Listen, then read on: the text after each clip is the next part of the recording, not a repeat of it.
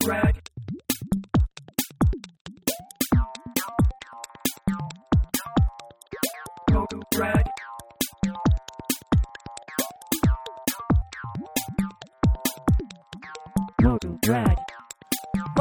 ジオはい、でお願いします。おきちゅうですす。。太田です。いや、今久しぶりすぎて、一言目なんて言うんやったっけなってちょっと忘れてた。あ、もう番組名を忘れる ぐらいの感じですよね。なんせもうね、あのー新元号ですから、あ、何でしたっけ？令和。慣れないよね。あ、でもなんか最近慣れてきたで、もいやでもさ、ほんまにさ、使うことないよね。う。まあないな。まだ文字で書いたことないわ、俺、令和。私もない。うん。あれ、いまだにだから、あれも下、令の字の下はまあなのか、あ伸ばすチャリンコの鍵みたいなやつなんかどっちかよく分かってないんですけど、あれ、どっちでもいいね。どっちでもいいらしいやん。でさ、令和でも令和でもどっちでもいいとか言っててさ、決めてほしい。決めてほしいな。どっちでもいいとかやめてほしいねんけどな、なんか。あの、まあ、発音は、まあ、お国によって違うかもしれへんから、しょうがないけど、マーか伸ばすかはぐらいはな、別に決まっててええやんな。そう、あれな、伸ばす方やと、ものすごい縦書きしたら多分すごいバランス悪いと思うよ。俺の本名の沖中ってさ、はい。僕本名沖中って言うんですけど、はい。三髄に中に普通の中やねんか。うあれ縦書きしたらバランスめっちゃ取れへんねんこう俺はなんかあのパズルみたいに中は中縦まっすぐ揃えたいわけよん。へえ。でもそうすると左が開くやんうん。だから二水つけたみたいなとこあるからね俺 そうなんや。バランス取れへんなと思って例まあ、それは中を揃えようとするから。いやなんやけどでもレーンもさ結局なんかその伸ばすバージョンやと左にボリュームがかかるやんうん。ででも漢字単体としてはなんか真ん中に寄ってる感じやん。うん。で和は和は2個パーツがあるからこうドンとこうしてんねんけどこいつもまた左に比重がかかってるやん。うん。なんかこう左左に寄っていくみたいな感じで気持ち悪いな。そうですか。ますけどね。まあそんなどうでもいいんですけどね、あの 令和元年の令和元年一発目の作家さんを。はい、アーティストインタビューでございますからね早速お呼びしたいと思っておりますということで今月のアーティストインタビューゲストはカメリアンさんですお願いしますお願いしまこんにちは。こんにちは。カメディアンです。す。ちっちゃいね、声が。2回こんにちは言うたまあねカメリアンといっても僕らももはやカメちゃんと呼んでますけどね、そうですね。はい、まあちょっとねあの先月が有香くんで今月がカメちゃんで、はい。まあ、僕らの中ではその期待の新星たちをこうはい。2ヶ月連続でやってるつもりなんですけどもしかも全く違う作風でね。ということであの前回はもうモノクロの、まあ、有香君から今回はもう超超バッキバキ。超,、はい。超バッキバキの亀ちゃんのいろいろこここの作品に至るまでの過程を今日はちょっともうもうむき出しにしたろかいなと。お願いします。向いたるかいな。むもうチンコ向いたろかいなとそれはいい。ところなんですけど向いてください。というわけでございましてじゃあ僕の方からまずは亀ちゃんのプロフィールを読ませていただきカますメちゃんって言ったらちょっと芸人みたいやからさ。あそこはカメリアンさんっていいんちゃう？あカメちゃんでいいんですか？全然、全然呼ばれたいです。うん。しかもねカメリアンドットやねねえ。この人。その辺もちょっと後で聞きたいから。はい。了解です。まあ僕もオキチュードットですからね。あ、なるほど。そう。俺名前の後にドットついてんのは俺と亀ちゃんとあと昔ナオドットって AV 女優いたんですけど この3人しか知らないです。この3人しか今のところ僕はドット付きは知らないんですけど、まあ、そんなカメリアンさんの、えープロフィールはですね、えータトゥーアートやアニメーション漫画などから影響を受ける。よく知られた寓話や大衆文化をモチーフに欧米アニメを彷彿とさせるような強い輪郭線と色彩でメルヘンチックかつ盗作的な世界観を作り上げる競争曲のようなポップな作風に性や暴力などの背徳的表現を盛り込むことで偶話や大衆文化が本来的に持っている暗部を露呈させる。テーマは幼稚で暴力的。近年は国内のみならずスイスにて古典アメリカでのグループ展など海外でも積極的に活動していると。ありがとうございます。なかなかしっかりしっかりしたね。プロフィールがね。あ友達が文章を考えてくれて。ああそう。なんだ。僕がキーワードをこうなるほどね。テキストを書くのがうまい上手な方がいらっしゃって。まあひ友達に文章を書いてもらったからより客観的に表現されてるっていうのもあると思うんですけど、はい。まあ強い輪郭線とカラフルな色彩っていうのがまずはううん。ん特徴としてあって、まあそれこそ大衆文化とかポップカルチャーグーワとかがテーマであるっていうのはもうこのプロフィールを読めば完全にうまいことまとまってるなという。そうですね。その通りって感じがしだからますね今日はこのプロフィールを40分。想像しやすいんじゃないですかねカメリアンさんを知らない人もそうですね、まあ、これをよりちょっと深掘りしたいなとはい。思っておるわけなんですけど。えドットの話から聞く？いやまずは、はい。なぜだってカメリアンさんは純日本人じゃないですか。あはいはい。なぜカメリアンっていうあ名前から？名前にしたの？いやでもほんこれさっきの名字の話と一緒なんですけど、はい。あの本名があの亀田っていうんですよ、うん。うん。ほん。かなと思ってましたよ。うん、であの最初に名前つけ出したのが、うん。そのミクシーとかでうん普通にその友達とかとまあうちうちでやってる時に名前どうしようかなって本名ちょっとやだなみたいな感じで、まあ最初に、まあ、何でもいいやって亀ついたら何でもいいやと思って つけたのが最初ででその友達たちとなんかデザインフェスタとかいろいろイベントとか出てたのが一番最初のそのなんか活動の始まりで。うんうん。で変えるタイミングがなくって今もまだ来てるっていうのでまあもう別に変えなくていいやって感じで、うん。まあカメリアン。カメリアンでいいやっていう感じ。ドドットは最初からついてあつけてたと思いますよ。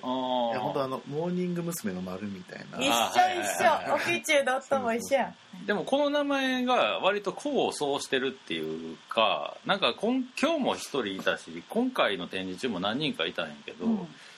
女性作家やと思ってたっていう人がたまにいて、たくさん言われますね。うん、ああそう。やっぱこのカメリアンっていう名前だけやと性別がまあわから確かない、にわからないよねそうですね。女性作家さんだと思って楽しみにして展示来てくれたおじさんが来て で出てくるのはこんな大男なんで すごいこうがっかりして帰ってくるの結構ありますよね。実際ねカメちゃん柄がでかい。から、あそうそうそうそう。近年より大きくなっちゃってる、まだ伸びてるんですか？伸びるし横もみたいな。ああそう。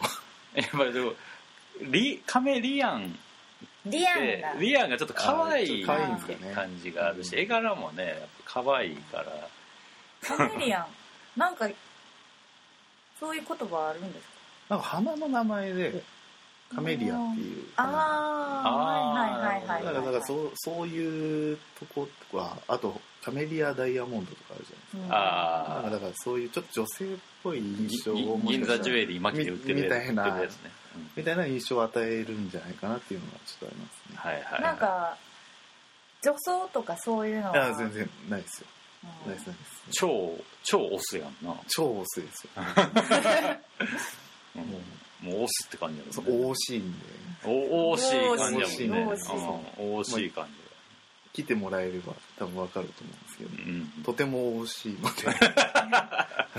そうですよ。と見せかけて実は女装趣味とかあったりするのかなってちょっと思あでも確かにそのねあの柄的に。絵柄的にやや変態性を感じる人も多分いると思うんでその辺がその辺がどのぐらいあるのかないのかもうちょっと聞いていこうと思うんですけど、はい。まずはやっぱりもう基本の質問になるんですけど、はい。あのいつ頃から絵描いてたみたいな記憶とかっていういやと記憶だけで言うと本当に23歳ぐらいが書くこと自体は好きでしたね。はいはいはい、でなんかあの保育園とかでうん。お母さんの似顔絵描きましょうみたいなあああかで、そういうのですっごい褒められて嬉しかったみたいな記憶がもうそれがなんか最初のなんか絵描いて楽しかった思い出みたいうんあのさあのお母さん親のさはい。顔描きましょうみたいなやつでさ、なはい。お母さんめっちゃ顔でかくてさお父さんそれのストラップみたいになってるは感じってさ、いはい。あれよくないよなあれ。いやよくないです。まあでも子どもうその時の子供にとってのまあまあそうですまあ、距離感なん。やろな、だか。らそれが。でまあそこから徐々にこう書いていきつつ同時にまあだからこのプロフィールにも書いてるけどやっぱりタトゥーアートやアニメーション漫画などから影響を受けるっていうことはそのはいインプットみたいなのもやっぱりこういっぱいあったわけ。そうですね。もう本当小学生の時とかあんまりべ、まあ、勉強できなくてあとゲームとかもあんまり得意じゃなかったんですよそうなんや。ゲームが本当に苦手であなんならゲームあんま好きじゃなくて漫画とかを読むのが、はいどっちかっていうと好きで,、はいはいはい。でなんか好きな漫画家の漫画を集めたりとかっていうのから、だんだんこう絵がかっこいいなってなってってはいはいはいはい。でその絵が好きな人の作品集だったりとか、はいはいあとその人にちょっと似た感じの絵を描く人の作品集だったり漫画だったりを買ったりとかっていうのがあそういうインプットの仕方を結構してましたね。ー漫画の模写とかもしてた？ああしてましたしてました。すごいしてました。それだ誰あたりの亀ちゃんの世代やる中学の3年ぐらいの時にうん「アキラをあアキラそう友達ん家で読んで、はいはいはい。アキラのあのアキラまさにアキラが入ってるカプセルがあるじゃないですか、ああれをが見開きでこうバーンってなった時に、はいはい。すげえかっこいいなとああの思って。管がめっちゃ出てそうるね。ですそうです、あの配管がめっちゃあるあのカプセルめっちゃかっこいいと思って、はいはい。あのカプセルの模写とかをしてましたね。あでもいいね。だって亀ちゃんまだ20代やんか。はいはいはい。アキラ多分生まれてないでしょ。生まれてない。やアキラ連載上多分生まれてない。生まれてないよね、はい。でもやっぱりそうそういうのと知り合うと友達とかが周りにいたんや。そうですね。あまあ確かにねうん、えちなみにあの好きな漫画は何なんですか？えーっとまあアキラとかそうですけど。世代タイムリーせで作品でいうとタイムリーだとやっぱりあの富樫さんの「ハンターハンター」ハンターハンターか。好きで、いや本当にあれが10歳ぐらいの時にアニメをやってて、マジで「ハンターハンター」の、はい、10歳ぐらいの時に最初のアニメがあってそれですすごいかっこいいなってなってそれでなんか飯食いに行った時ついでに本屋寄って母親に「そのハンターハンター」の10巻。じゃあ5巻だ。5巻を最初に買ってもらったのが、うん。多分一番最初に買ってもらった漫画あマジで、はい。5巻って？はい、5巻は試験編？あそう試験編の最後の方であのキルアのうん。お兄ちゃんのイルミっていうのが出てくるんですけど、はい。はい。そいそいつがこうキルアにこう押し問答というかあああそのお前は友達なんか作れないよみたいなことを言うんですけど、はいはいはい。なんかそれをアニメで最初に見てうんこのお兄ちゃんがかっこいいってなったんですよ。あの針顔に刺しまくってるやつ顔にが刺しあの長髪の。そうあれがかっこいいなってなってであれが漫画で読みたいってなってそれで買ってもらったって感じです。あううん。じゃあじゃあアニメを見てた。最初にアニメから入って漫画を描いたいなっていう。になるほどね。ああそれが10歳ぐらいの時。10歳か。はい。そう考えたら「ハンターハンター」長すぎやんそうですね。そっか。うん。今もまだ連載してるね20年近くやってるってことかうん。早く連載再開してほしいんですけどね。そうね。まあまああれはもう待つしかないってうん感じですけど。そうですね。えでそれその後だからこうなんていうんですかねこう徐々にこう自分の今の作風に至る過程でいうとどういうグラデーションが、うんそうですね。まあそこからいろんな漫画は結構読んでたんですけど、うん。だんだんこう絵の方を見るようになってって、あなるほど。うん。だからあの一枚絵。一枚絵とか、はいはい。でそこでなんか結構イラストとかを見るようになってであとそれで自分がその高中学卒業した後にデザイン系のこう学校に入って、そこでその 今も使ってるんですけどイラストレーターとかフォトショップっていうはいはい。ツールにそこで触れてうん。で初めて絵をかん自分の絵を完成させたっていうのがうん。イラストレーターだったんですよ。だからそのうんそれまでは落書きは描いてたけども、うんうんうん絵を完成させるそのちゃんと完品としての絵を完成させたことがなくて、うんはいはいはい。で初めて完成させたっていう経験がそのイラストレーターを使った絵だったんですよ。ってことはベジェで描いた。そうですベジェで描いて、はいはいでそれがこう原体験というかうん。そこが元になってるんで、でなんかイラストレーターで絵を描くことが結構楽しくなってうん。でイラストレーターでたくさん絵を描くようになっていくとだんだんその見る作家さんとかも、うん。そういうイラストレーターベジェで絵を描いてる人を結構多く見るようになって、うんうんそれでなんかイラストレーターで絵描いてる人の絵を真似てこのツールとかの使い方を真似てみたりとか、はいはいはいはい線の描き方を真似てみたりとか、はいはいっていうことをやってたらだんだん絵の感じがそういう風になっていって、で色とかはもともと結構ビビッドな色が好きだったんで、うんうんうんだからなんかそういう感じになんか必然的になっていったみたいな感ちなみにあの手書きからはい。ベジェの移行ってスムーズにいけた？じですねあもうそもそも完成した絵を描いてなかったんで。ああそういうこと。だからそもそも最初の完成がベジだったんでむしろそのそこがスタートだったみたいななる感じ。ですほど。そうか。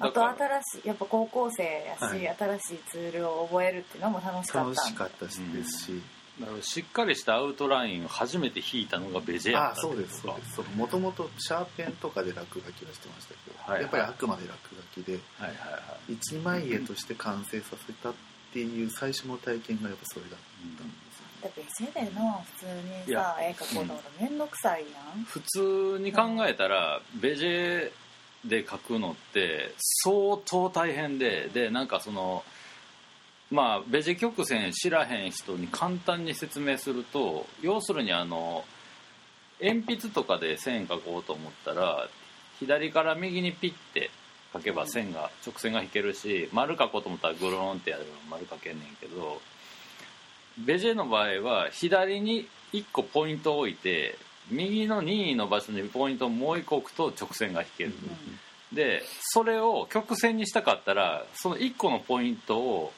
選択してそれをニョンってこう 下に下げると上に丸があの曲線ができたりするという。点と点をつないで曲線を作っていくっていうあそうそうそうそう、うん。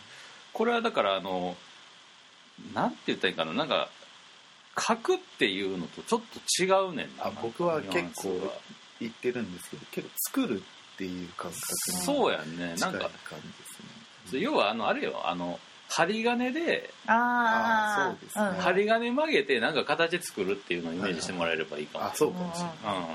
そうやね。だからなんか絵描きってあのずっと線描いてると上手くなるんやけど、うんそれは同時にでもその描き慣れた線っていうのも同時に出てきてしまうわけなんやけどそういうのってあんの？ベジェいやあるでしょ。もあると思います。なんか好きな感じの曲線のなんていうんですかね角度っていうんですかね。ああはい。そういうのは多分出てくるもう。んでしかもそれのあの作るスピードは速くなるよねあーやっぱり。まあ慣れるとそうかもね、うん。こことここの距離感のここら辺に点を打てばこの曲線が作れるみたいなのはさ、はいはやっぱり回を重ねるごとに。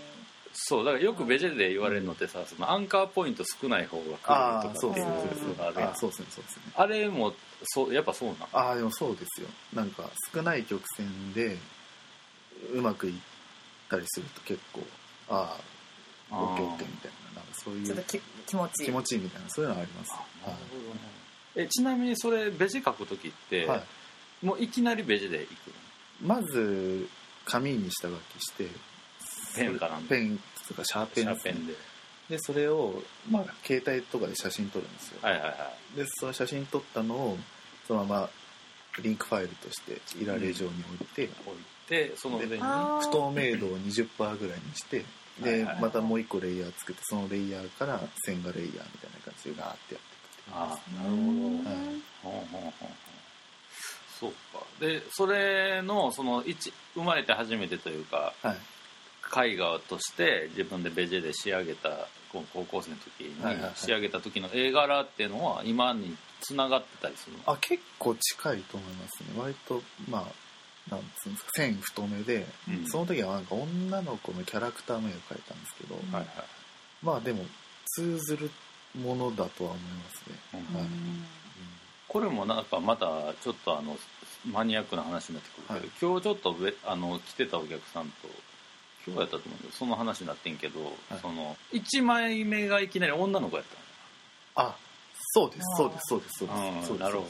なんかお男性の絵描きで女の子を描くのが苦手っていうタイプもいいるよるやん、ねうん。去年の12月の下田君もそうやし、俺は昔は女の人描くの超苦手やったけど、うん。俺は練習しして一応俺なりに描けるようにはなったつもりではいるんだけど逆に亀ちゃんは最初から。女最初から女の子でしたね。やしなんかむしろ男性を描かへんって。いうあ今も？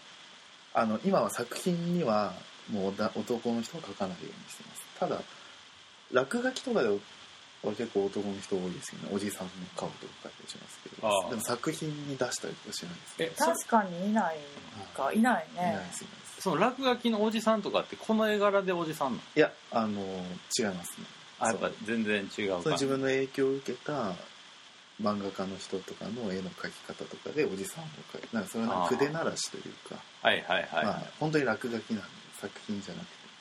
あキルアのじいさんみたいな。ああそうですそうですそうです。そうですねだから本当に落書きと作品の絵は全然違うと思います僕は。でもちょっとアナログのその落書きでもいいから見てみたいよね。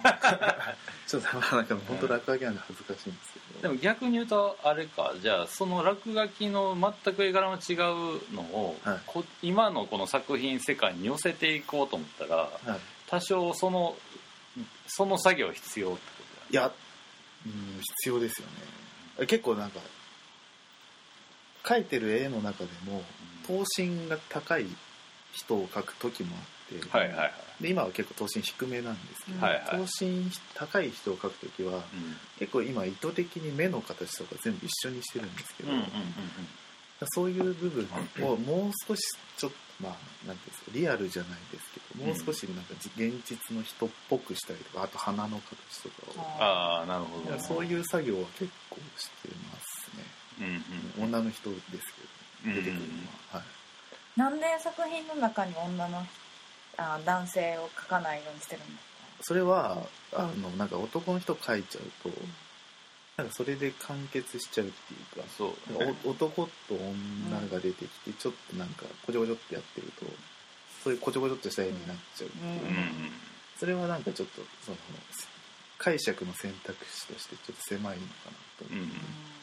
まあ「不思議の国のアリス」だってまあ言ったらその思春期のちょっと所長を迎えたぐらいの女の人の言い知れん不安みたいなとこから来る悪夢みたいなのって要はアリスの国ってアリス以外全員一応男のメタファーみたいな感じになはいはい。うんだから一応亀ちゃんの絵もこのメインの少女以外の動物がまあ言ったら全員チンチンピンビンビンチンチンビンビンな感じになってるし、そうです。うん、だからそのギガ的な男性みたいのが全部動物に託されてる。あそう。本当に、ね。本当にうんでもそれをねみんな可愛いってうんそうそうそうそうそう。結構だからねあのそうだから今までの時系列で言うとその徐々になんかもしれへんけどこのいわゆるこうエログロ的なんがうんうん。こう入ってくるのはどのあたりにあでも、エログロのは最初の、まあ、きっかけはうん。中3ぐらいの時にそれも漫画なんですけどん「あの多重人格探偵サイコ」っていう漫画があってうんそれがその、うん。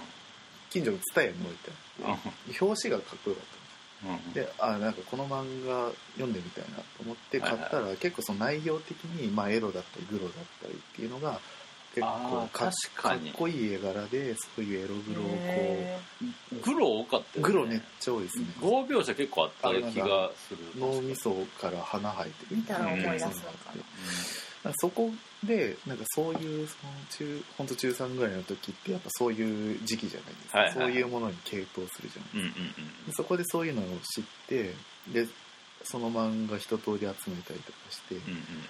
でそのその漫画の作画の方がさ田島勝負さんって方なんですけど、うんうん。その人の作品集とかもめちゃくちゃ買ったりとかして、はいはいはい。本当に絵の本当に絵の描き方とかもやっぱり真似したりとかして、うんうんうん。なんかそういうところからなんか色黒の最初の着想というかうんうんうん。そこからなんかどんどん飛躍してってそういうエログロ系のアーティストとかを見たりとかもするようになって。うんうんうん。なんか、まあ、トレバー・ブラウンとかもそうですけどああ。なんかやっぱそういうところに傾倒してったっていうのはありますね。うーん。だ割とごく自然な流れで入あっていったんそうですね。割と抵抗はなかったですね。うんうん。でもなんかいざこうさ人の作品でエログロを見るのと、はい。自分で書くのとっていうのはややこう飛躍がないとって思っちゃうけどそうでもないんかいやなんかすんなりっちゃすんなりでしたね。なんか抵抗普段もは読んでる漫画から。ですし。あとなんかグロとはちょっと違うんですけどなんかこう死とか。はいはいはい、そういうモチーフうん。に結構興味があったのであとその結構自分の経験としてなんかそういうそのなんか死っていうのを身近に体験できる経験があったんですよ。ああはいはい。なんかそういうので結構一個開いたっていうか、うんなんかそれでなんかもうよりそういう方向に傾倒していったかなと思なんかね僕の絵描きとしてのバランスとしては俺グロは平気で描けんねやんか。全然目飛び出してたり脳みそピョンとか、チープバーとか余裕やねんけど俺正規描いたことなくて。はいはいはい。うん。確かにないな、うん、なんか正規を描くでも裸の女の人みたいなのはいるよねいても俺多分正規描いてないと思う。なんかなんやろう。なんかまあ俺まあこれはまあだから作俺の作風的に必要がないってことなんやと思うねんけど同時にだから正規のメッセージ性の強さっていうか、あーでも言われます言われうん。ます正規メッセージ性めっちゃ強いんで。なんかやっぱ言われますね。うん、うん。なんかねあのあのこここのラジオでたびたび出てくるキーワードやけどデルニエクリはいを中心とするヨーロッパのアンダーグラウンドアート界隈って正規がめちゃくちゃ出てくるんやんか、はいでそれはなんかあの2種類いてそのすごいなんていうかねこう割とアールブレット寄りっていうかな何かちょっとやや病んでる人の中の内面世界みたいなところで自然にだから要するに性的にちょっと不不遇な人の過剰な表現として正規が出る場合と、はい。なんかは全然普通の感じやねんけど割とクスタイリッシュにというか、はい。モチーフの一個として正規選んでる人って2個いるような気が僕はしてんねんけど、なんかカムちゃんの場合は割とこうモチーフ、あそうですね。本当にそうです。記号的というか。でもなんかたまにさなんかあの変な質問とかされへん？あだから正規書いてる。一回言われたのは男性器めっちゃ出てくるけど女性器出てこないねって言わあれて。であ。でもあるよね。まあ一応あるんですけど、うん。その時期は多分そうだったんですよ、うんうん。でで動物いっぱい出てくるんで、うん。獣でホモなのかって。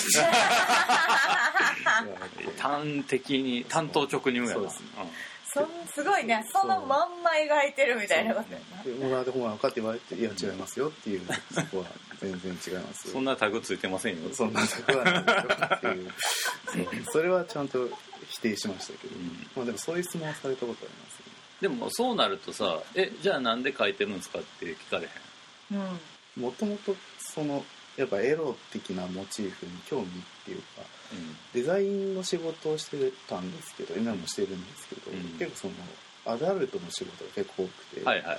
だからまあそこもあったから抵抗があんまりなかったのかもしれないです、単純にこう造形的にかっこいいとかそういうとこもあるか？なんか絵になるとか。あでも絵にはなるなりますよね。やっぱあるだけでやっ俺があの超描くの好き好きみたいな感じかあ本当に似てるかぱ あでもうん。まあ、なんか自然と描いちゃいますよね、うん。チンチンを。なんか脳みそってさかっこいいやん。あかっこいいですかっこいいです。ああれと同じレベル？うんでもなんかかっこいいかっこ悪いっていうよりかは結構なんかコミカルっていうかああ。キャラクターとして優秀という。かまあ確かにチンチンはねうん。可愛いからねやっぱり。何言ってんの？いやいやこんなに呼び名の多い臓器ないで。うんないですね。そっか。うん。それであのまあ今に至ってきてるわけなんですけど、はいはいはい。その作家活動っていうか古典初古典はいつやったの？初個展は2014年の年始でしたね。じゃあ5年前から20 23 23 23ですね。ああ。はい。その最初の展示で出したのはデジタルプリント。あそうですね。完全にその当時はうん。えーっとメタリックペーパーっていう紙があってなんかすごい金属っぽい光沢のある紙だったんですけど、はいはいはい。それに出力した後にあのアクリルマウントって言ってあの写真家の人とかがやるそのなんですかアクリルのふ板で挟む。ああはいはいはい。でなんかフレームがなくて、はいはいはい。そのまんまで展示できうんるのを結構やってたんですけど、うんうんうん。でなんかやっぱデジタルとしての見せ方は結構好きではあったんですけど、うんだんだんこうもう少しそのなんていうんですかね手手でやる部分を増やしてもいいのかなとかうんうんうんでだんだんそのシルクスクリーンとかうんうん。をちょっと混ぜてやってみようとかっていうなったのが結構その作風が変わっていったきっかけっていうそうやね、はい。だからそれもだからその展示を繰り返すうちに気づいてきたあそうです。感覚そうです。やねだから去年のバニラガローでやった亀ちゃんのやつ見に行った時に、はい。そのデジタルにちょっとこう手を加えるような作品があったり、まあ立体作品が初、うん。あれ初やね。あれ初です。初はい。あったりして多分そのなんだろうその現実空間にうん。作品を展示して人に見せる時のその時に自分なりに必要であるものをちょっとずつ獲得していってるっていうかね。なんか広がりというかなんかやっぱちょっとずつでも変えてった方が、うんうん。まあずっと見てる人がもしいれば楽しいのかなとか思ったりああとやっぱ自分自身も飽きなかったりとか、はいはいはい。うん。そそれで今回の展示はもう完全作品シルクスクリーン。あーそうです。うん。しかも自分で吸ったああという。そうです。大変。自分で版も版もちゃんと自分で作ってすげえ大変でしたね、いやすごいと思これはでもやっぱりこう物を作ってる感をやっぱりこう、なんていうかまあそのさっきもちょっと話題に出したけどフランスのデルニエ・クリーはのパキート・ボリノっていう人は、はい。シルクスクリーンでアート本とかはい。ポスターとしてあのいろいろ作ってる人なんやけどその人曰くシルクスクリーンっていうのはあのプリントであってはい。プリントでないみたいな。半分ペイントであると。はい。だから情念をすり込むんだっていうことを言ってて、ね。本当にそうですね。やっぱりそのそのプロセスをやっぱ減る必要があったわけよそうですね。その紙にシルクスクリーンで1から100まで全部作るってやったことが今まで経験としてなかったので、はいはい。はいそれをまあやり尽くされた技法だとしてもちょっと自分でやっておく必要はあるなと思って、はいはいはいはい。だから今回の作品はもうそういう意味では情念はもうめちゃくちゃ入ってる。うん本いやだからそれがねやっぱりその亀ちゃんが、まあ、イラストレーターじゃなくてそのやっぱりロローブロー、はい。まあ、うちではローブローと呼ぶけど、まあ、アーティストである資質がここにあるような気がすごいしてるっていうかなんかやっぱまあもちろんデジタルで基本のデータをうん反下はデデジタルで作当にデジタルで作ってます。はい。だけどそれをアウトプットするときに絶対なんかアナログ的なテイストをどのぐらいの量とはい。バランスで入れるかっていうのをちょっとずつ毎回あそうです。そうです。ね展示ごとに変えてますはい。調節してる感じがすげえいいなと思うんですけど。まあ一個のそれの極点やんね。だからその、全部シルクスクリーンっていうそうですね。だからそのバランスの、まあ、0なのか20あるのかっていうのを、うんそのつまみを自分で今こう調節してみて、はいはい一番いい方法は何なのかっていうのをさ、うん探してるというか。はいはいだからやっぱりシルクで全部っていうのをやったことなかったからやってみたいかったことだし、うん。まだシルクでもまだ全然やってないこともいろいろあったりするんで、うん。ね、それはもちろんそれだけで作品を作ってる人はもういるから、深い深いですやろうしね。大変ですし。例えばじゃあ今回やってみてちょっと次試してみたいなみたいなんていうはまああのなんか一般の中で何色かインクをこう乗せて吸ったりすると結構こうグラデーションっぽくなったりとかする、うんうん今回僕網点でのグラデーションで全部やってるんですけど、はいはいはいはい。その一般の中でのグラデーションっていうのをまだやったことなかったりとか、うんうんあとなんか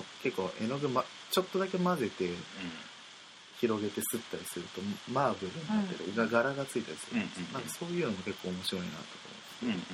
なんかいろいろシルクの中でもまだやることがいっぱいあるからやってみたいなっていうのはありますね。うんうんうん。うんこれはなんかねあのあれなんですよ。あの先月の有香君の時とちょっと僕は共通する部分があるって勝手に思ってて、はい。で有香君の場合はまあ作品の何点かはデジタルでコラージュしたものをはい。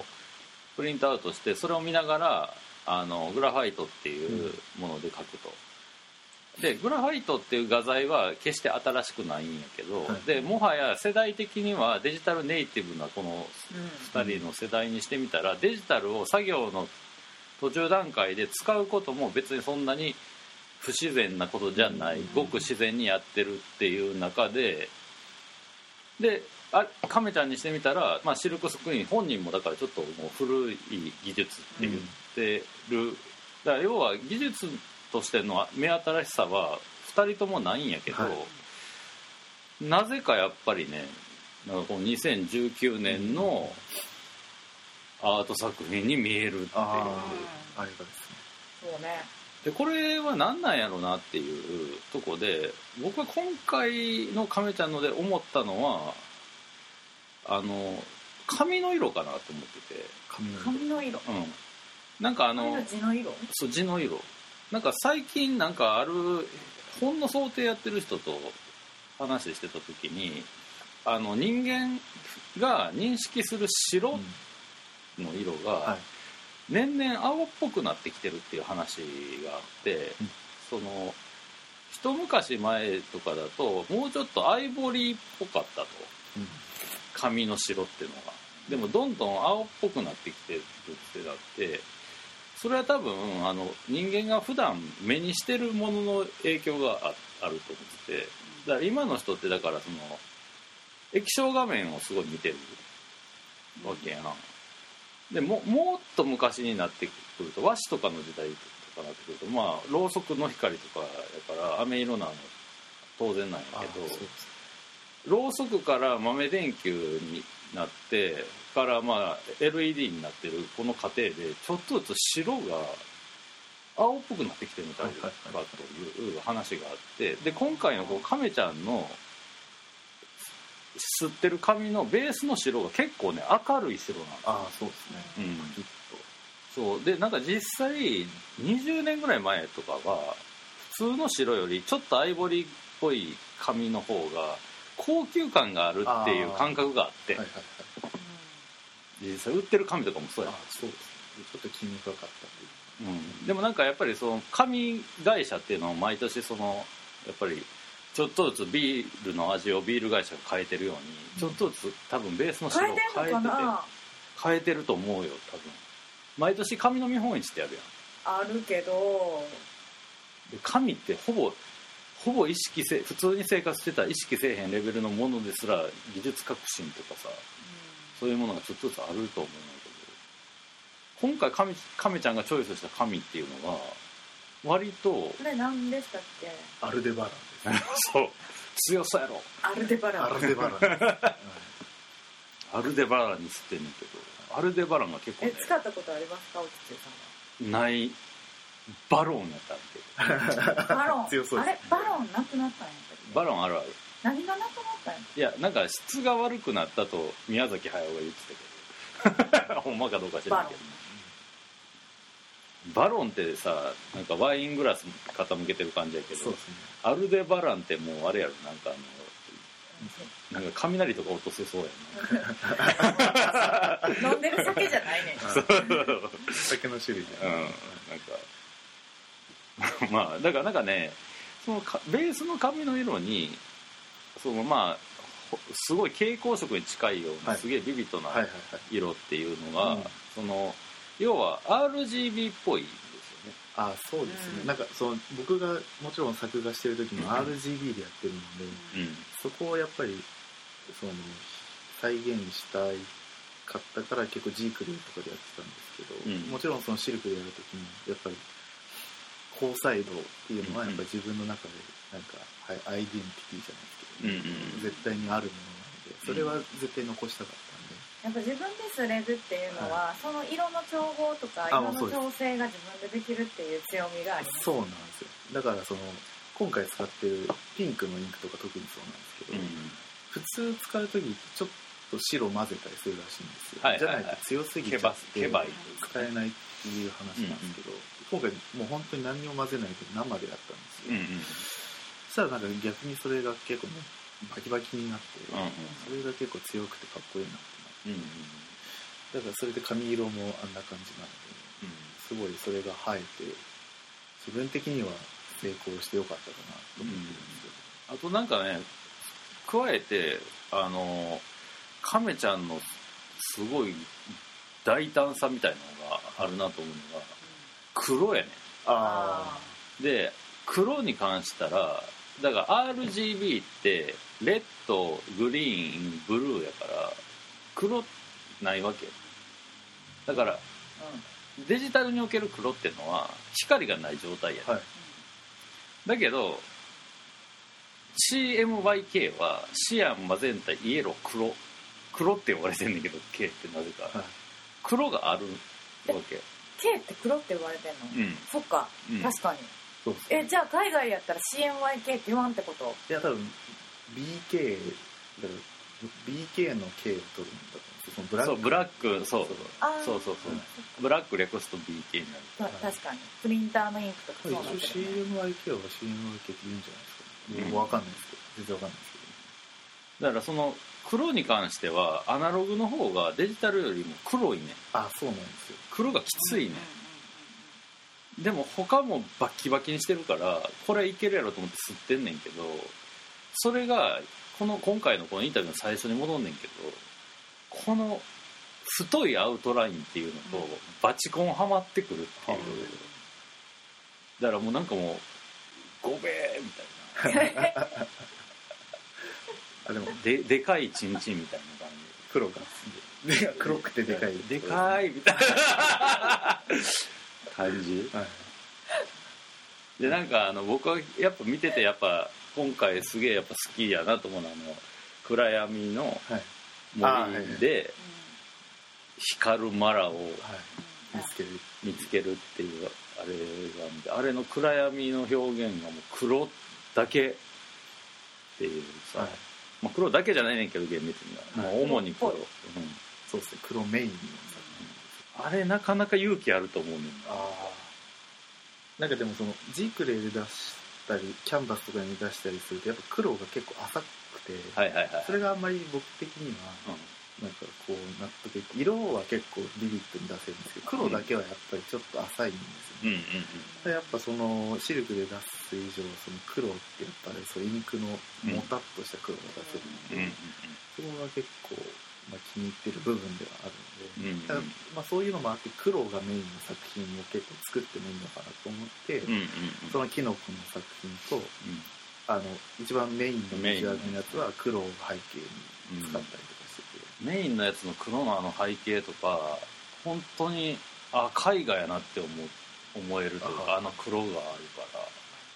まあもちろんその後にはねあの、えっとあそうですステージステージステージでなんかその白で効果をつけたりはしてる。ん。ですまあそういうなんかよりプラスアルファのアナログ感もあるんやけどでもあの黒がやっぱりあれあれはかなりい。い効果を、うん、そうですね。あの物感がすごい高いというか。やっぱりシルクでやったことによってそのやっぱジークレだと触ってみても結構まあ平滑というか、はいはいはい。でもやっぱシルクでやるとこうインクののりによってボコボコしたりとか、うんザラザラしたりとかうんかすれたりとかしてる。のそれがやっぱ結構かっこいいなっていうのがあってうんそういうかっこよさは結構出せたんじゃないかなっていうのを思いますそうね、はい。でやっぱプラス業者じゃなくって情を込めて自分で吸ったというとこが、やっぱりなんかこう目に見えへんところの魅力を引き出してるような気はやっぱするというか感じがしますけど。そうね。うん。思いましたね。うん本当辛すぎて泣いちゃうかと思いました辛かったっすね。いや辛いやろな。辛いと思うあれは。本当に辛かった。今回だから新作あれ全部で何点やね新小。作だけで言うと18やね18あるでしょ、はい。でそのうち5点は2班や。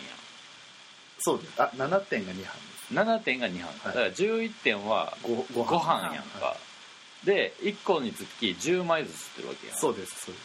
ってことはい1枚つくのに5回を10枚で50が11点まずあるとしても、はい。これだけで550回吸ってるわけやんいやそうですね。そんな計算するのやめましょう。700回ぐらいこう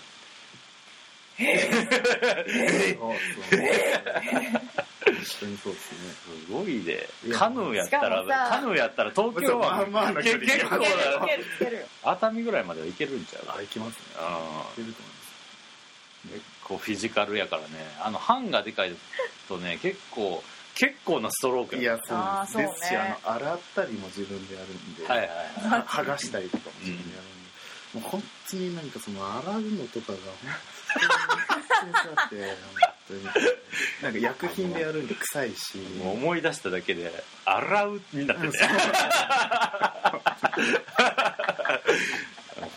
当にね思い出したら荒ぶってもそれそういうとこを見てほしいほんまにそういうところは一番隠すところでしょまあまあでもねこうこれを引き出せただけでもこのインタビューの意味があったと思うんですけどねまあだからいやすごいことに挑戦したってことですね今回、いやだから本当に挑戦でしたね。こん今回のテーマが挑戦だったので もう挑戦いや新しいことしかやってないんですよ今あああああ回なんかちょっと今話すことじゃないかもしれないですけど線のストロークとかを、うん。全部今今回の作品新作は均一線、あはいはいはい。均一線で、はいはいはい。だからその消え入るようなシャープな漫画的な線じゃなくて、全部均一線にして、ちょっとその幼稚っぽさをより際立たせたいなと思ってそういうふうにその線の細さと太さだけで絵を描くみたいなことをやって、だから要は入り抜きがないやつですね。そうだからですそうです。